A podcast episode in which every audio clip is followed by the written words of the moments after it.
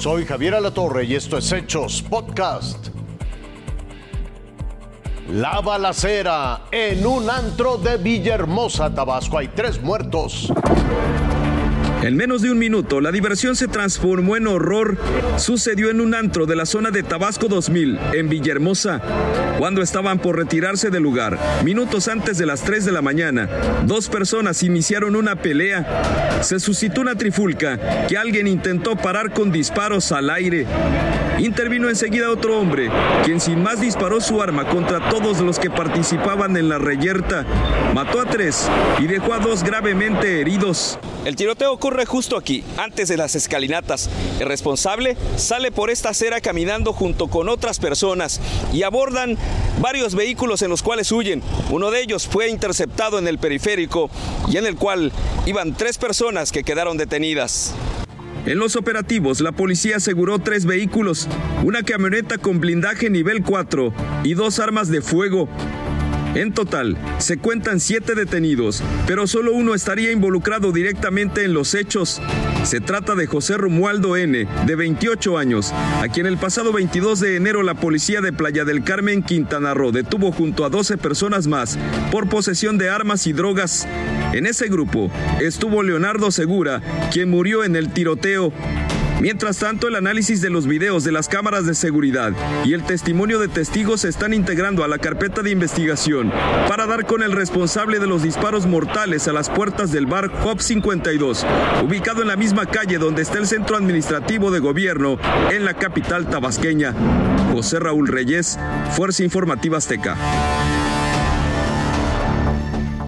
Sigue sin recuperarse el transporte público en Chilpancingo, tampoco hay clases. Apenas comenzaba a regularizarse el transporte público en Chilpancingo, cuando la noche de este lunes, otra camioneta fue atacada en la capital guerrerense. Sale compañeros, vámonos a guardar, vámonos a guardar. Ya se va a poner caliente esto, viejo. El chofer y otro de los trabajadores del volante resultaron gravemente lesionados. Ambos fueron hospitalizados, pero minutos después se reportó la muerte de a quien las autoridades identificaron como Alejandro N., mientras que otra persona de nombre Leonardo es reportada en estado delicado.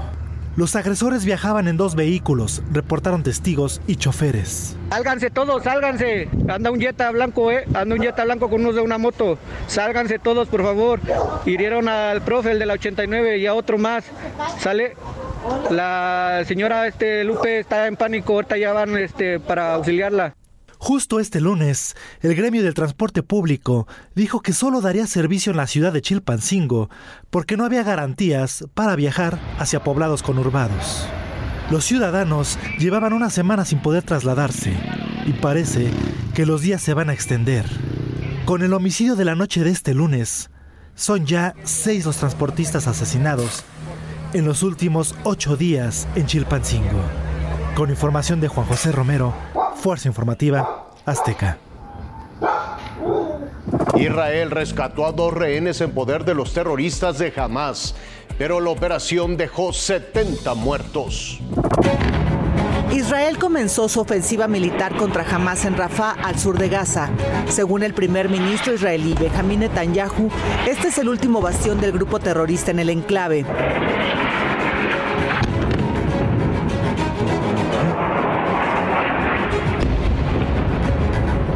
Los ataques aéreos facilitaron el rescate de dos rehenes argentino-israelíes, Fernando Simón Marmán, de 60 años, y Luis Har, de 70.